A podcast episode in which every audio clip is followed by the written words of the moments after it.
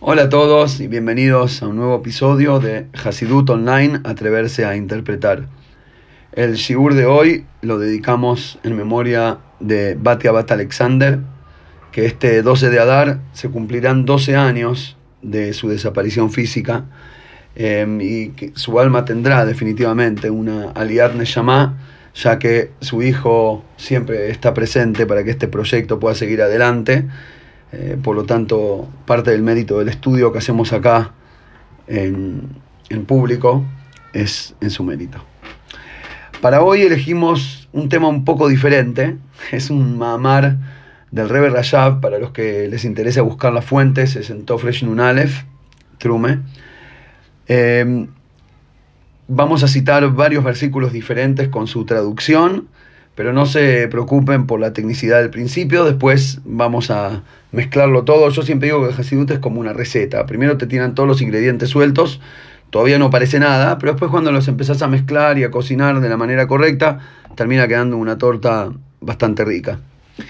En la parashá de la semana, en Trumá, eh, continúa la Torah contándonos cómo los Yehudim construyeron el Mishkan, el tabernáculo en el desierto, todo el despliegue cultural y, ritual, las, todas las cosas que, se fabricaban, que se construían para el servicio en el Mishkan, en la mitad del desierto, en la mitad de la nada, hicieron un templo eh, realmente es, eh, sorprendente. Y la cuestión es que dentro de este contexto nos dice lo siguiente. Veasita tzitz zahav taor, Aarón Cohen, el, sumo sacerdote, tenía que usar una chapa frontal de oro puro, upitachtalav pitujei jotam, en la que vas a grabar, como se graba en un anillo de sello, Kodesh la Hashem, santo para Dios. Después, dos versículos después nos dice, Veayal Metzajaron, y esta chapa estará siempre sobre la eh, frente de Aarón, como una vincha, como la vincha de Mujer Maravilla, podría decirse. Eh, Benazaron, etabona Kodashima Sheriakdishu Bnei Israel. Y Aarón llevará el dispositivo que expíe por los errores en las ofrendas traídas por los israelitas. Es decir, Aarón va a usar una corona especial, una vincha de oro que dice santo para Shem, y eso servirá de expiación para los errores del santuario. Ok. Pero, ¿qué significa? ¿O cómo una vincha de oro que dice santo para Dios de repente expía los pecados? ¿De qué estamos hablando? ¿De qué pecados? ¿Cómo es la expiación? ¿Por qué lo usaba Aarón? ¿De qué se trata todo esto? Y la cuestión es así. Arrancamos por la Gemara. En el Talmud en el tratado de Zvahim, dice el tzitz, y ya vamos a explicar bien esta palabra, tzitz, la llamamos, en la traducción lo ponen como chapa frontal, como chapa de oro, eh, una corona por ahí. Ahora vamos a ver bien las, las diferentes traducciones sobre la palabra tzitz. Pero nos cuenta la Gemara que este tzitz servía para expiar al avon azut panim. Muy interesante me copé absolutamente porque hace tiempo que vengo pensando en este eh, concepto y la verdad que necesitaba engancharlo con algo un poco más profundo y bueno, Baruja ya me encontré este Maimer y lo quiero compartir con ustedes. Azut Panim, que se traduce como cara dura, por eso el título, o sí, Az Panim es como cara fuerte, eh, muy así, poner la cara hacia afuera con jutzpe. Y nosotros en los rezos de la mañana les suplicamos a Shem, por favor les voy a leer el párrafo porque me parece increíble, lo pienso todas las mañanas esto. Sea tu voluntad, mi Dios y Dios de mis padres, protegerme este día y cada día de los hombres insolentes y del descaro. Insolencia y descaro es la traducción que el Sidur de Keot le da. Este pecado de ser insolente, de ser descarado, de, ser cara rota o cara dura, es el pecado que el tzitz viene a expiar. ¿Pero por qué? ¿Qué tendrá que ver una cosa con la otra? Al mejor estilo talmúdico, lo que hace la Gemara es encontrar dos versículos, uno sobre la chapa frontal y uno sobre el descaro, que básicamente utilizan una palabra similar y listo. Entonces ahí ya encontramos la conexión. Pero el Maimer de hoy nos va a decir el por qué. de esa conexión que nos están mostrando los sabios. Dice la Gemara así, un versículo dice, Beayal Aarón, lo leímos antes, esta chapa frontal estará siempre sobre la frente de Aarón. Y hay otro versículo en Irmiau que dice, un metzach isha zoná, ayalach me anta hikalem. Tuviste frente de mujer prostituta y te negaste a avergonzarte. Por eso dejó de caer la lluvia y nos quedamos sin rocío. El profeta Irmiau, reclamando al pueblo judío, les dice, el problema, ¿sabes cuál es? Que nos quedamos sin lluvia, nos quedamos sin bendición, porque cuando te equivocaste y cuando metiste la pata, o como que se dice en argentino, cuando te mandas un moco, ni siquiera te atreviste, ni siquiera tuviste el coraje y la fuerza para avergonzarte. Y lo que explican los sabios en la Gemara es que la, vergüenza o quizás el, pudor o el reconocimiento de los errores tiene que ver con bajar la cabeza, con taparse la frente. Y aquel que sin vergüenza, por ahí esa sería la palabra, sin vergüenza, levanta la cara y dice, ¿y a mí qué? Yo me mando el moco y ni siquiera lo reconozco como error y que al que no le gusta se haga cargo, esa persona es lo que se llama azut panim. Como bien dijera Gardel, eh, cara rota es aquel que nunca en su vida se le ocurrió pagar, algo así decía, ¿no? Y, nunca en su vida pensó pagar ni por equivocación. Ahora, y por eso, bueno, cuando nosotros actuamos de esa manera, dice Irmiau, por eso estamos como estamos y no viene la bendición, etc. Y el tzitz, la utilización de esta eh, chapa frontal, es como el frontal positivo que viene a hacer mejaper, a expiar por el frontal negativo. Ahora, si nos metemos un poquito más en los versículos, permítanme, le podemos encontrar tres explicaciones diferentes a la palabra tzitz, a esta palabra tan eh, interesante, ¿no? Que utiliza la Torah para referirse a la chapa frontal. Por un lado, tzitz tiene que ver con la luz, con el brillo. Por ejemplo, dice en el Teilim, de Alav y nizro. Dice, a sus enemigos vestiré de vergüenza, mas sobre él resplandecerá su corona. Y eso lo llama Yatzitz Nizro, como que el brillo, el resplandor de la corona tiene que ver con la palabra tzitz. Por otro lado, también significa crecimiento, brotar. Como dice el Pasuk, Yatzitzu Faraj Israel, el profeta Irmia, eh, el profeta Isaías dice, va a llegar un tiempo a donde el pueblo judío vuelva van a volver a echar raíces, van a volver a brotar y florecer el pueblo de Israel. Volverán a su, a su país, volverán a su lugar y van a volver a florecer. Y a eso lo llama Yatzitzu Faraj, el momento del brote, cuando sale la, la, primera, la primera ramita, el primer tallo, cotiledón creo que se decía, ¿no? Del, de, de la semilla, eso se llama Leatzitz.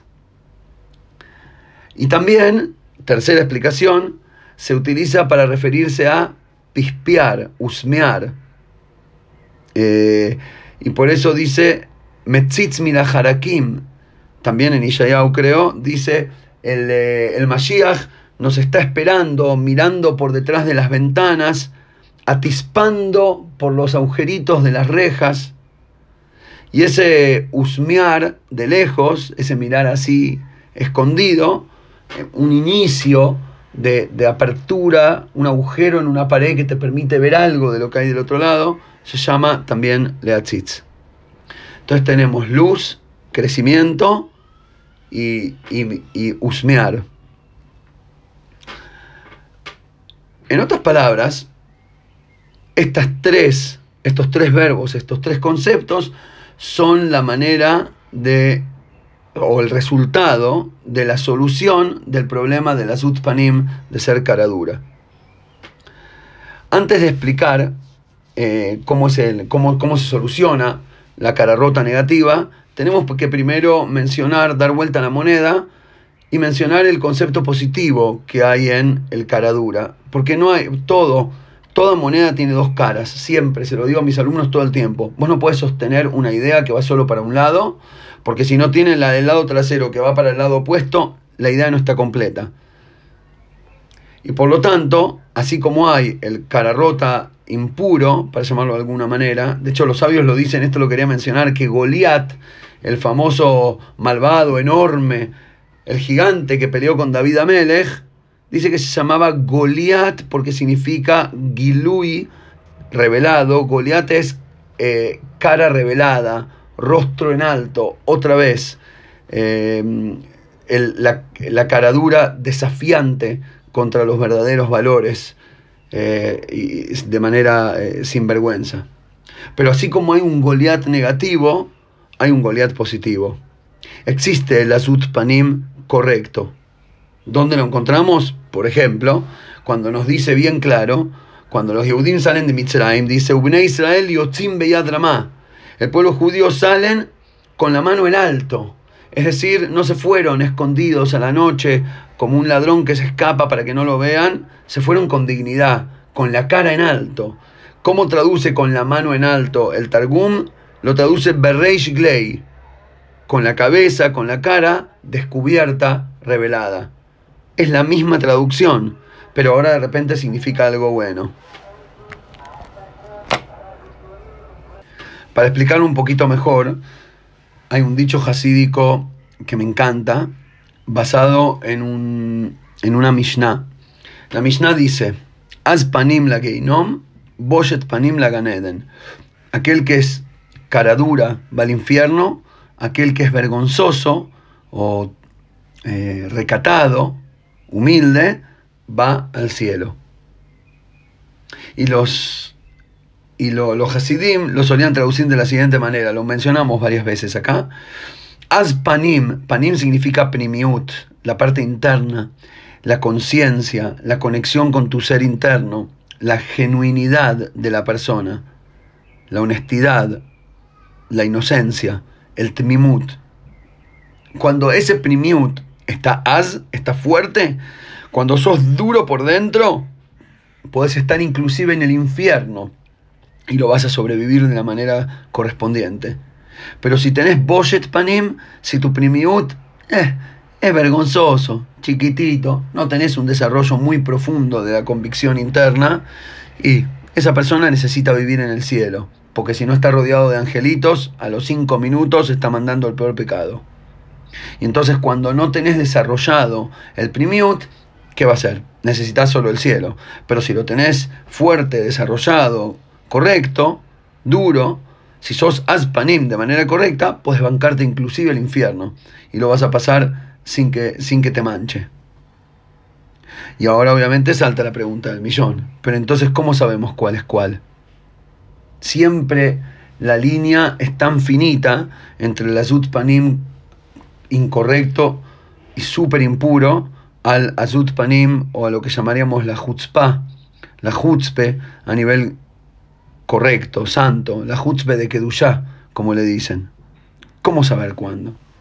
Por eso el rey anterior decía que a Josid is a Kluginker, para los que le gusta el Yiddish, un Josid tiene que ser un picarón, ¿Saben que me cuesta cuando lo trato de enseñar en inglés? No tengo palabra para pícaro. Creo que es un invento de argentino pícaro. Por, por eso en, en, argentino existe la palabra. Bueno, picardías en español, me parece. Pero en todo caso, el Josi tiene que ser pícaro. ¿Y a qué se refirió? ¿Pícaro para qué? Para saber qué alajá, eh, para saber eh, cuál es la ley y qué tengo que cumplir. Eso no, no requiere picardía, requiere conocimiento. La picardía para saber elegir entre lo bueno y lo malo, eso no reconoce, eso no requiere picardía, eso requiere coraje. Vos ya sabés qué es lo bueno y qué es lo malo, te tenés que nada más bancar a hacer la elección correcta. ¿A qué se refiere con un Josid es un pícaro? Un Josid es un pícaro porque tiene que saber ubicar los conceptos en el lugar correcto. Porque cuando te dicen no seas cara dura, tenés que saber a qué se refiere. Y cuando te dicen celo, tenés que saber a qué se refiere. Y si lo haces al revés, sos un tonto. Ahí está el, el dicho del rebe de Kotsk, que le preguntaban cuál es la diferencia entre un Josid y el opuesto. Y dijo, el opuesto es aquel que transforma lo secundario en principal. Y ahí está la picardía del Josid, saber cómo traducir cada concepto y aplicarlo donde corresponde. Y la respuesta la tenemos en la paralla de la semana. El secreto de cuál es el azut panim correcto y cuál es el, el, cuál es el de la prostituta y cuál es el metzach de Aarón a Cohen, los dos son una frente en alto. La pregunta es cuál es cuál. La respuesta la tiene Aarón en su vincha santa. ¿Por qué? Porque Aarón, a diferencia de Moshe, representaba el amor a diferencia de la verdad. Este es un concepto buenísimo. Hashem lo agarra a Moshe y le dice, anda a redimir al pueblo de Mitzrayim. Anda a rescatar lo bueno de lo malo. Anda a sacar al, al inocente del esclavizador. Para eso hace falta alguien como Moshe, que su humildad, su, su, actitud en el servicio a Hashem era la cualidad de Emet, la verdad, la búsqueda de la verdad incondicional. No me vendo a nada, es la verdad absoluta, nada más. Pero claro, el problema es que con solo verdad no se puede rescatar a un pueblo de Egipto. Para lidiar con el faraón y con todo eso, y con la gente, para que la gente se convenza de que tiene que buscar su libertad, necesitas también alguien con, como Aarón, alguien con Gesed, alguien con cariño, alguien con cariño subjetivo, con amor de papá, un pastor que ama sus ovejitas. Y eso era lo que era Aarón a Cohen. Por eso Moshe junto con Aarón logran hacer la gran redención, el gran éxodo. Porque hace falta las dos. Por eso el, el pasuk, el Teilim nos dice, Gesed be'emet nifgashu, tzedek be'shalom nashaku. La, la bondad y la verdad se encontraron, se reunieron, la justicia y la paz se besaron. Finalmente, el Gesed y la Geburá trabajan en equipo, y ahí es cuando podemos lograr las cosas. Pero ahora vamos a enfocarnos en Aarón específicamente. Aarón es el pastor Aarón, dice la Kabbalah, es aquel que enciende las velas de la menorá en el templo. Y esas velas no son nada más un aceite con mecha que existía en Jerusalén hace dos mil años, sino que esas velas es como dice el versículo, Ner Hashem Nishmat Adam. El alma de la persona es la vela de Dios. Todos tenemos una vela dentro, pero a todos nos hace falta también encontrarnos con un Aarón a lo largo de la vida que nos prenda la velita. Y ese Aarón, cuando nos prende la vela, tenemos luz. Y cuando tenemos la luz, podemos ver. Y por eso la palabra Aharón tiene las mismas letras que la palabra Nir'e, aquello que ahora de repente se puede ver. Aarón nos da tanto amor, nos cría, entre comillas, con amor, nos da enseñanza de cómo amar, no nada más que nos da amor, sino que nos da al amor, nos permite amar. ¿Qué significa? Explica el Maimer ahí que hay dos tipos de amor. Hay dos tipos de amor a Shem y hay 600.000 tipos de amor al prójimo. Pero todos los amores, ya sea el amor a Shem o el amor al prójimo, todos dependen de algo antes, porque para prender la vela primero hay que quemar la mecha. Por eso nos dice el versículo, salgan y miren, salgan y vean, hijas de Zion. Y explica el Hasidut que para poder ver, estoy haciendo así entre comillas con los dedos, para poder ver la divinidad, para poder ver al prójimo, para poder ponerte en los zapatos de alguien, para que no seas ciego. ¿Y qué significa ser ciego? Tener, eh, tener los ojos cerrados y por lo tanto lo único que ves es para adentro. Ciego es el que no ve para afuera, para adentro vemos todos por igual, las sensaciones internas, digamos. Ciego es el que no ve para afuera. Y para poder ver para afuera, primero tenés que salir. Salí y mirá. ¿Qué es salir? Salir de vos mismo. Dejar de estar tan enfocado en tu propio egoísmo. Dejar de levantarte todas las mañanas y decir Barujata yo. Si por un rato te atreves a quemar tu mecha, vas a iluminar y dar calor a los demás. Si te atreves a salir de tu conveniencia, de tu búsqueda de beneficio, de tu jueguito de ocupar un mejor lugar en la sociedad o en el grupo o en el trabajo o en lo que sea, y te entregas al otro, ahí podés dar en vez de recibir. El ciego solo recibe. El que ve para afuera también puede dar. Y ahora específicamente con respecto al amor a Hashem, pero obviamente se puede aplicar a todos los amores correctos, nos dice el Maimer que hay tres tipos de amor, nos vamos a enfocar en dos de ellos. Hay dos tipos de amor. Uno es amar con todo el corazón. Y con todo el corazón en la Torah lo dice con doble bet, levabeja, mejor levabja. ¿Por qué? Porque es amar a Hashem con los dos corazones. Es amar hasta que tu segundo corazón acepte el amor. De eso hablamos mucho en este podcast, que la idea es lograr que el alma animal, que tu parte humana, que tu carne, que tu realidad física y práctica y real sea aquella que está conectada con los valores espirituales y demás, convencer al alma animal de que ame a Dios, pero en realidad también podemos verlo como una cuestión de no nada más actuar de manera amorosa, sino hacerlo con todo el corazón. La traducción más simple.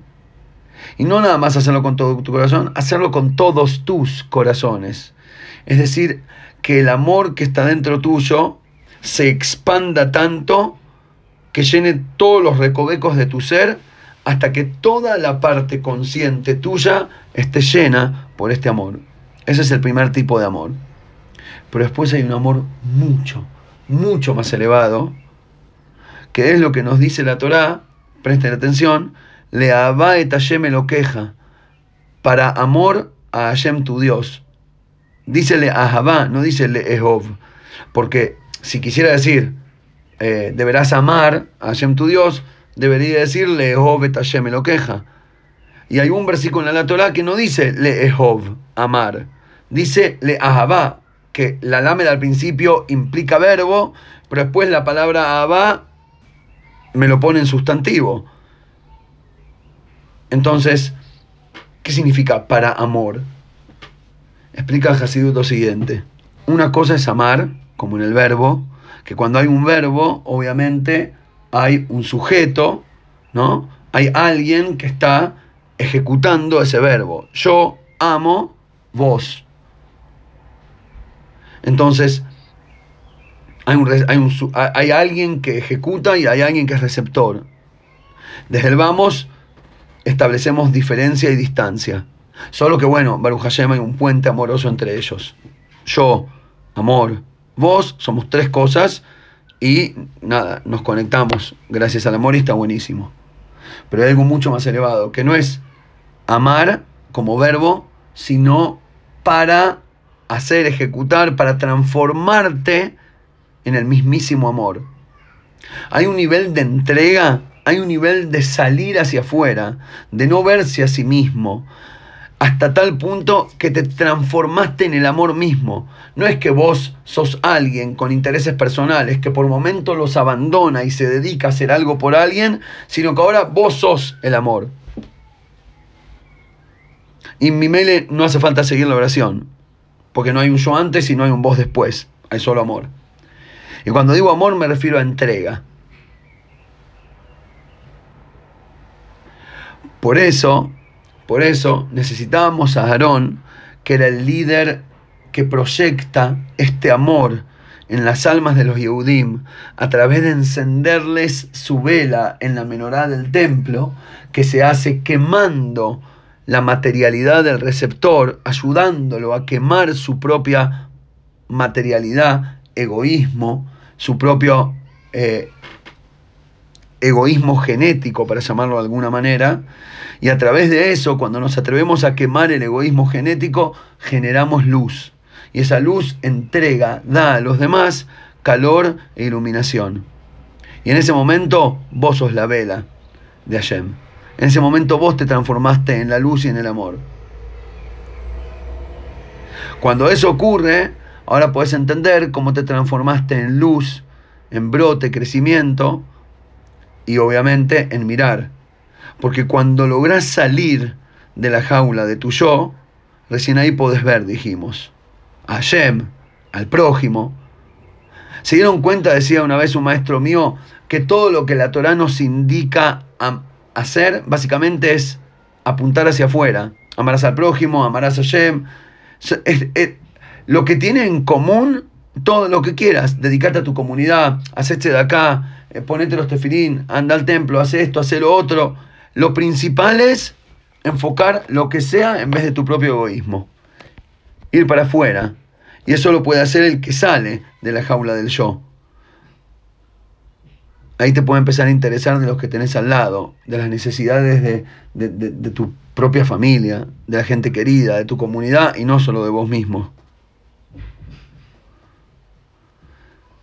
Hablando de salir de la jaula del yo, el otro día escuché un dicho, un comentario tan bueno que dije, uh, este seguro lo tengo que usar en el podcast. Este me lo mandó a Shem. Me lo mandó a Shem para compartir. Decía, no todos tienen Dios, pero sí todos tienen religión. Qué buen dicho. Vos podés creer en Dios, pero religioso sos seguro. ¿De qué? De la religión del yo. De hacer todo en pos de, causar beneficio para mi egoísmo. Y, si alguien se atreve a mirarme con cara cuestionadora, le saco la frente. Eso es vivir adentro de tu jaula. Eso es tener frente de ramera. Pero cuando te atreves a romper esa jaula y a salir de ese egoísmo, cuando te, te, atreves a no ser el que quiere recibirlo todo e inclusive de quien no corresponde, que esa es la definición filosófica quizás de Ramera, y en vez de eso te dedicas vos a dar, te dedicas a ayudar al prójimo, te dedicas a salir de la jaula de la religión del yo y te conectás con esa luz, empezás a brotar. De repente vas a notar crecimiento espiritual dentro tuyo. De repente vas a ver, vas a poder ver la luz, salir de la jaula, brotar y crecer y desarrollarte. Y ahí te liberaste de la cara rota.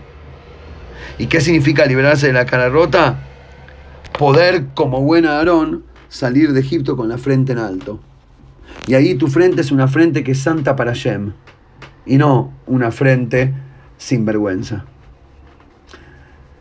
Gracias a todos por escuchar. Eh, les dije que iba a ser de un estilo un poco diferente, pero creo que el mensaje es realmente maravilloso. Da para escucharlo, para meditarlo varias veces y ponerlo en la práctica. Shabbat Shalom.